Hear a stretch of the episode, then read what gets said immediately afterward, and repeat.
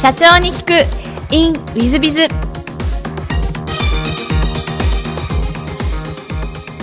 本日の社長に聞く。In ウィズビズは株式会社日本ビジネスイノベーション代表取締役の西堀社長様でいらっしゃいます。まずは経歴をご紹介させていただきます、えー滋賀県生まれで大阪一流大学商学部卒業、えーその後日立造船入社。その後、和光証券を移られて、国際企画部、スイス現地法人国際金融部を、え国際業務を従事されました。その後、ウェザーニュースに移られ、え国際業務の経験の後、財務部長として、え上場準備に携わられました。えその後、アメリカの e コマース会社の COO、IR コンサルティング会社取締役、えー新規上場企業情報サイト東京 IPO 編集長などを得て、えーこのお日本ビジネスイノベーションの代表取締役にお使いになられていらっしゃる社長様でいらっしゃいます。本日はよろしくお願いいたします。よろしくお願いします。えーまずあのご質問なんで最初のご質問ですがご出身は滋賀とのことで小学校中学校時代どんな幼少期をお過ごしになられましたか？まあ、滋賀県のですね、えーっとまあ、ひ彦根からもう少し山手に行ったところですね、あの古東三山って言っていろいろお寺があって、最近はあの観光地になってるんですけども、まあ、近江商人の発祥地なんですよ。で同じ町内だとですね、あの西部の堤さん、まあ、あの初代ですから幸次郎さんですよね、えーあの議長もやってた国会あのですね、まあ、堤幸次郎さんの出身地。で隣の町だとですねあの伊藤忠の伊藤忠兵衛さんとか、えー丸紅の藤野さんとか隣の町だとアコールの塚本さんとか、まあ、そういうですねあのまああのなんていうんですかね、えー日本経済のね戦後のすごい会社を作った人がいっぱい出てるんですけども、まあ、一応そういうところで生まれたんですけど、まあ、あんまりそういうこう感じはですね学校の頃はですね、まあ、学ぶこともなく、えーそういう土地だということもあまり知らずにですね育ちました。もう全くあの田んぼしかないところだったんで、まあ、あの小学校中学校とですね、まあ、そのなんていうんですかね、えーのどかな田園風景のところで走り回ると、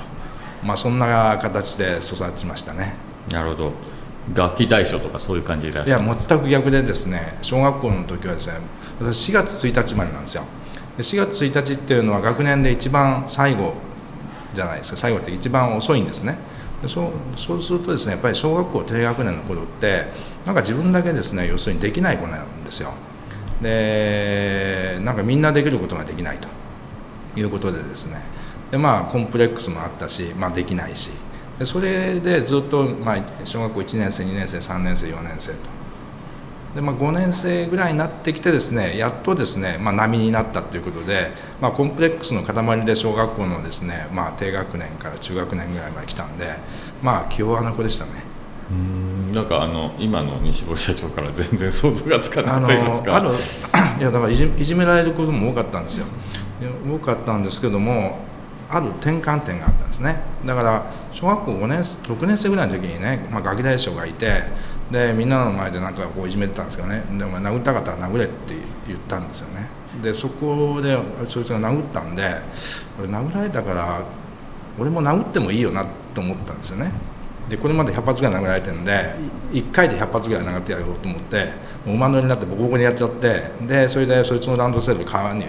ぶん投げてであの家までそれ連れて行ってあのこれまで100発殴られたんで今日100発殴りましたって言ってだからそしたら本当かみたいなことを親父が言うんですよね。そういうことで普通に。でいや本当ですって言ったらですねその日の夜にですね両親とそのことがですねうちまで謝りに行きました。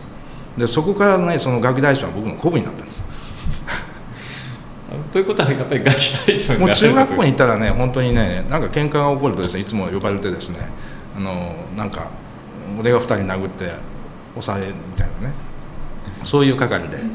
そうするともうあの、まあ、バスケットやってたんですけどあのなんていうんですかねた、まあ、バスケット部のその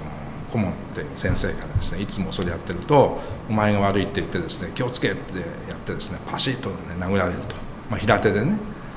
なんで俺が悪いんだみたいな感じなんですけど、まあ、中学生ぐらいだとそうなっちゃって、まあ、楽しかったですね中学校の時は一番。なるほど。あじゃあやっぱりあの今の西堀社長とご一緒でやっぱり中学時代は楽器大将でやっちゃったんですそうなんですよね。なるほどなるほど。勉強もできたもんなんですか？勉強はまあ普通じゃないですかね。そうですか。というかあまりあのなんて言うんでしょう。田舎ですから要するにその進学とかなんとかっていうのもよくわからないんですよ。で中学校3年生ぐらいになるとまあなんかその担任が進学指導でねまあ親と一緒に 面接するじゃないですか。で、えー、親に対してですね「息子さん将来どうされるんですか?」と。まあその中学校次は高校じゃないですか。でまあ要するに高校は行かせたいなと。こういうふうに親が言うと。いやそうじゃなくてそもっとずっと先ですと。いや大学行って、まあ、就職するっていう時に要するにまあ滋賀県から離れてね親元が離れて、まあ、大阪とか東京とか出ていくのか。もう滋賀県で地元に残って、えー、まあ跡取りというか、まあ、家をね、えー、守っていくのか。どうするんだろう。もう親父困っちゃってそんなことまで考えてないわけですよね。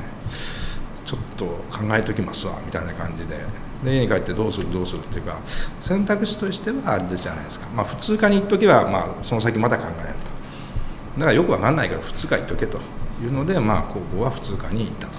なるほど。滋賀の高校に行かれたんですか？そう,、まあ、そうです、まあ、地元の地元の公立高校ですよね。あの一番近いところっていう。なるほど。高校時代はどんなことして過ごされたんですか？高校時代はですねまああんまり楽しい思い出はなかったっていうか、まあ、そこでもやっぱり同じようなことがあって、まあ、ちょっとバスケット部に入ってたりしたんですけど高校3年生の時にですね学園祭とか体育祭あるじゃないですか。体育祭の前日にまあそのいろいろ準備があるんで、まあ、高校のものすごく近くにね一番近いやつのところに56人78人で泊まってたんですねでみんなもう高3だからバイクの免許持ってるんででなんかあのちょっとね夜中にね買い物に行くわけですよ。で、まあ、当然そのタバコは吸うわねお酒は飲むわったんでちょっともうあれだよタバコ切れたから買いに行こうよっつってこうビュッと行ったらですね警察に捕まっちゃってでなんか5人5人捕まったんですね。で結局あの警察署にですね朝まで、えー、所長所長室の隣のソファーで座らされてじっといて。で朝まああの、まあ、どこどこの高校だって言ってもね信じてくれないんですよ。一応まあとりあえず進学校だったんですね。いやお前らはそこの高校生じゃないとあそこはそんなことしないと。でもまあねあの学生証もそんなの何持ってないんで免許証持ってましたけど。で校長校長じゃない所長が来てね。でまあさっきあの校長に電話したら確かにねうちの学生だと分かったと最近は大変だねと。僕はもうね高校生なんで同じ、まあ、先輩なんですよ僕はね。高校の頃はねもうその酒とかタバコとかね当たり前だったんだよなとか言って今はね困った時代だったなとか言って。俺たちの仕事だからしょうがないからとか言って。で先生が担任の先生がいらっしゃってでまあもうあれですよね。あの親呼んでみんな引き取りですよね。でも自宅待機っていう、まあ、謹慎処分ですね。で学校はそれでえらいことじゃないっつって体育祭なのにもうなんかあの職員会議朝から晩までやってて体育祭どころじゃないわけですよ。でなんかこうこの情報この情報というかこれがね漏れたらまずいとか言ってね。あの担任の先生がねえっとまあこう回ってくるんですよね、まあ、職員会議終わって。で、まあ、うちの親父なんか「いやこれもうダメだから、まあ、こう私立にね転校するしかないな」と。もうでも高校3年生の9月ですからね。困ったねみたいな。どこの福祉率があるのかねみたいな話をしてたんですよ。そしたら先生が回ってきてねいや退学にはなりませんと。でそういうことをね要するになったら私が困りますからって言ってまあ普通困りますよね。で私も困るんですけどまあ私をクビにするのと一緒ですからでも私をクビにしたらもっと困るのは校長だし、えー、滋賀県の教育委員会の委員長だと。何言ってるのかよく分かんない、で後から分かったんですけども、まあ、上田先生って言ったんですけども上田先生のお兄さんは上田哲さんって言って社会党の委員長だったんです。もうそんなのねあの一教祖全部抑えていって言うんですよね。でなんかこう職員会議も何とかやってんだけど最後は担任に法事が聞いたらどうするんだって、うん、兄から何も聞いてませんかって言った。いや聞いてないけど滋賀県の教育委員会の委員長から電話あったと。穏便に済ませろと。ということで一応1週間お休みいただいて普通にまた学校の生活に戻りました。あでも今の話が大変が運がいいというふうに捉えるべきなのか悪いこともなと捉えるべきなのかちょっと難しいところですね。まあどうでしょうね。なんかまあ運がいいんでしょうね。そういう先生が担任だったっていうのはね。まあでもねずっとね運だけでねあの来てるんでまあそろそろ運が尽きるんじゃないかと思 まあ社長が運大変大切だと思いますが、えっとその後あの大阪市立大学に進学されていらっしゃいまして大変頭いい大学でいらっしゃいますけども何か選ばれた理由とか何かあられたんですか？選ばれた理由はまああの私の年からですねちょうど共通一時っていうのが始まったんですね。共通一時っていうのが始まってあのまあ今センター入試っていうんですかねよくわかんないけどでそれになって要するにそこの試験で、まあ、5教科7科目で、えー、全部満点取ると1000点と。でそうするとまあ自分で大体こう点数つけるとですねつけるとというかまあ予備校のあれでねこうやってもらうとこれぐらい出るじゃないですか。で一共通してこの点数だったらここここここってあるじゃないですか。そうするとまあ要するにどんだけこうまあ二次試験というかねで間違ってもですね絶対落ちないとこと。いうともう要するにまあこの辺だったっていうのが一つとで要するにここがですね日本で一番ですね授業料安かったんですよ。あの大阪市立大学っていうのは貧乏人の大学でねで私が入学した時、まあ、私あの滋賀県の人間だったんで14万4000円だったんですよ1年間。私が入学した時に卒業した、まあ、4年先輩ですよね。その人がですね大阪市民だったんですけど1万2000円だったんですね。で大阪市民はとりあえず半分なんですよ。14万4000円なんだけど7万2000円なんですね。であの親の所得がですね、まあ、低いとですねそれ免除。だクラス、まあ、あの小学部って160人ぐらいいたんですけど大阪市民が大体まあ半分以上いますよね。でその半分以上いるやつの半分がタダできてる。だから一番払ってんじゃんみたいな感じで。安い中でももうね払ってないやつもいるっていうね。なるほど。今そんなことないですよね。あ今も全然あの今はもう全然そんなことなくてなんか大阪市もねあの橋本さんが市長になってからはですね、まあ、そういうのはダメだと。えーまあ、市民の大学だけども、まあ、国立と同じだけ取る。高い大学になってですね 多分普通になったと思います。なるほど。大学じゃあどんなことをして過ごされ大学はですねもうまあ大体その何ていうんですかね段階の世代の人たちだね。私よりもだから一回りぐらい上の人はまああの全教頭とかで、まあ、結局ヘルメットかぶってまあ機動隊と、まあ、社会やってましたよね。だけどそれはまあ大体この私の時代だとだんだんもうなくなってたんですね。でも唯一それがですね要するにまだ残ってたのはこの大学だったんです。大学に行くとですね機動隊のバスがですね2台いつもいるんです。で中にね20人ずつ乗っててね40人待機してると。でそれであの教養学部っていうところがあるんですけどそこの裏になんか寮があるんですけどで寮に入ってる、まあ、あの入学しても入るやつ誰もいないんですよ。その寮っていうのがその学生運動をやってる人たちのアジトで全国の大学から来てるんですね。でなんかあの1週間に23回ですねなんかヘルメットかぶってこんなねあの顔を隠してですねなんか格を持ってわーっと来るわけですよ。教室にいきなり。授業やってると。でなんか先生も、まあ、じゃあここでおしまいみたいで。で帰ろうかなと思ったら門の内側にですね30人ぐらいその学生がいてで向こう側に機動隊がいると。対峙してても出られない状態ですよね。軟禁状態です。でこれがまあ時々起こる大学だったんでこの大学ダメだと。いうことで大学に行くのをやめようと思って、まあ、あの退学退学というかまあ辞めるって言ってもね大学辞めるわけにいかないんで、まあ、そんなもうなんか楽しくもないしまともにはね授業も受けられないんで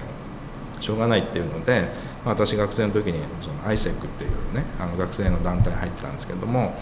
まあ、そこの、まあ、いろんな大学入ってるんで、えーまあ、私立の大学にね関西学院大学とか江南大学とか行くとですねまあねあの大学も綺麗だし、ね、女性も多いしだからまあ結局だってクラス全員男ですからね。単なる文系なのに40人全員男ですよ。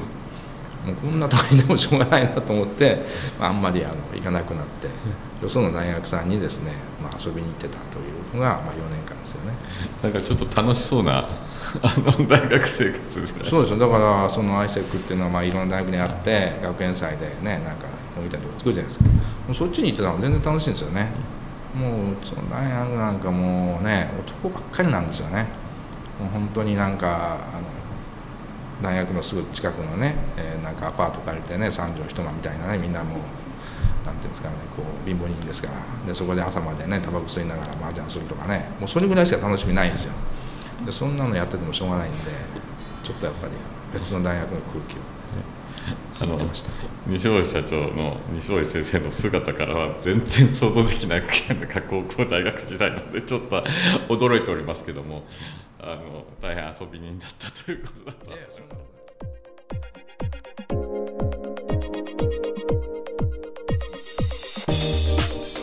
3分コンサルティング。w i z b i が社長の悩みを解決。本日の3分コンサルティングは B 社様研修会社社員50名だそうです。こんにちは。いつもためになる配信をありがとうございます。こちらこそありがとうございます。えー、今回質問させていただきますのは副業についてです。えー、副業元年と言われる今年、弊社でも時代の流れに乗り、これまで禁止としていた副業を認める方向で考えております。しかし私自身、現在の事業を集中して行ってきたため、もし社員に副業解禁といっても、どのようなことをすればいいのかと質問された際、良い回答ができるのだろうかと考えあぐねております。転売ビジネスやアフィリエイトなど元手のかからないものもあれば、えー、不動産や FX など投資が必要なものは様々あるようです。私からしてみればこのようなものを社員に進めていいのかと疑問にも思います。ウイルス様では以前より副業を認めているとのことですが社員に副業のアドバイスをもらった場合どのような回答をされますか？よろしければ参考にさせていただければ幸いです。えーと、弊社も副業をやれって言ってから5年ぐらいでしょうか、いや副業をやれって方針はなぜかというと、私もあの社長様、経営者様向けにいろんな情報提供をしている会社でございますので、えー、社長の気持ちがわからないと、いい、えー、情報提供、文章も書けないということで、えー、社長業をやって失敗しろと、そうすると社長の気持ちが分かると、こういうことを言って、副業を推奨する、やるべきだということで言っております。で幸いあの何人かの、まあ、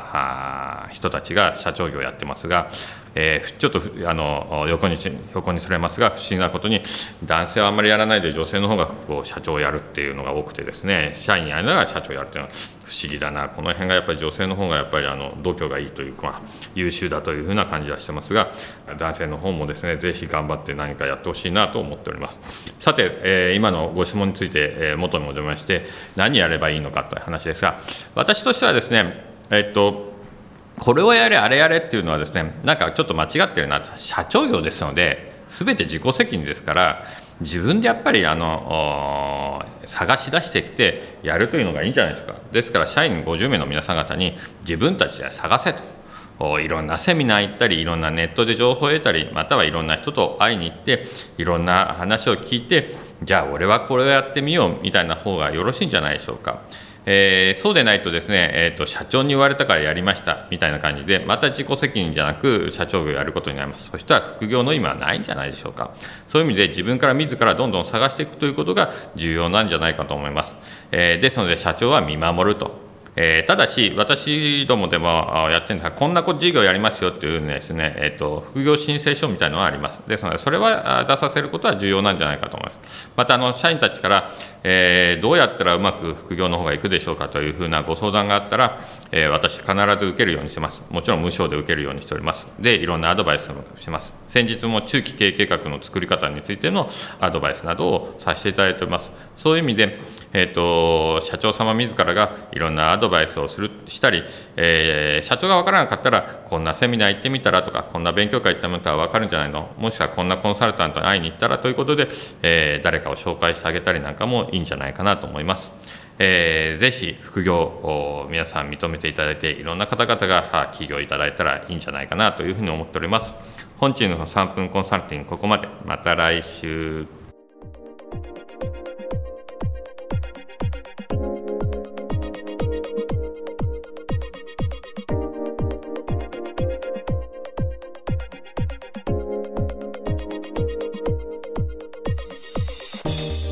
最後までお聴きいただきまして誠にありがとうございました。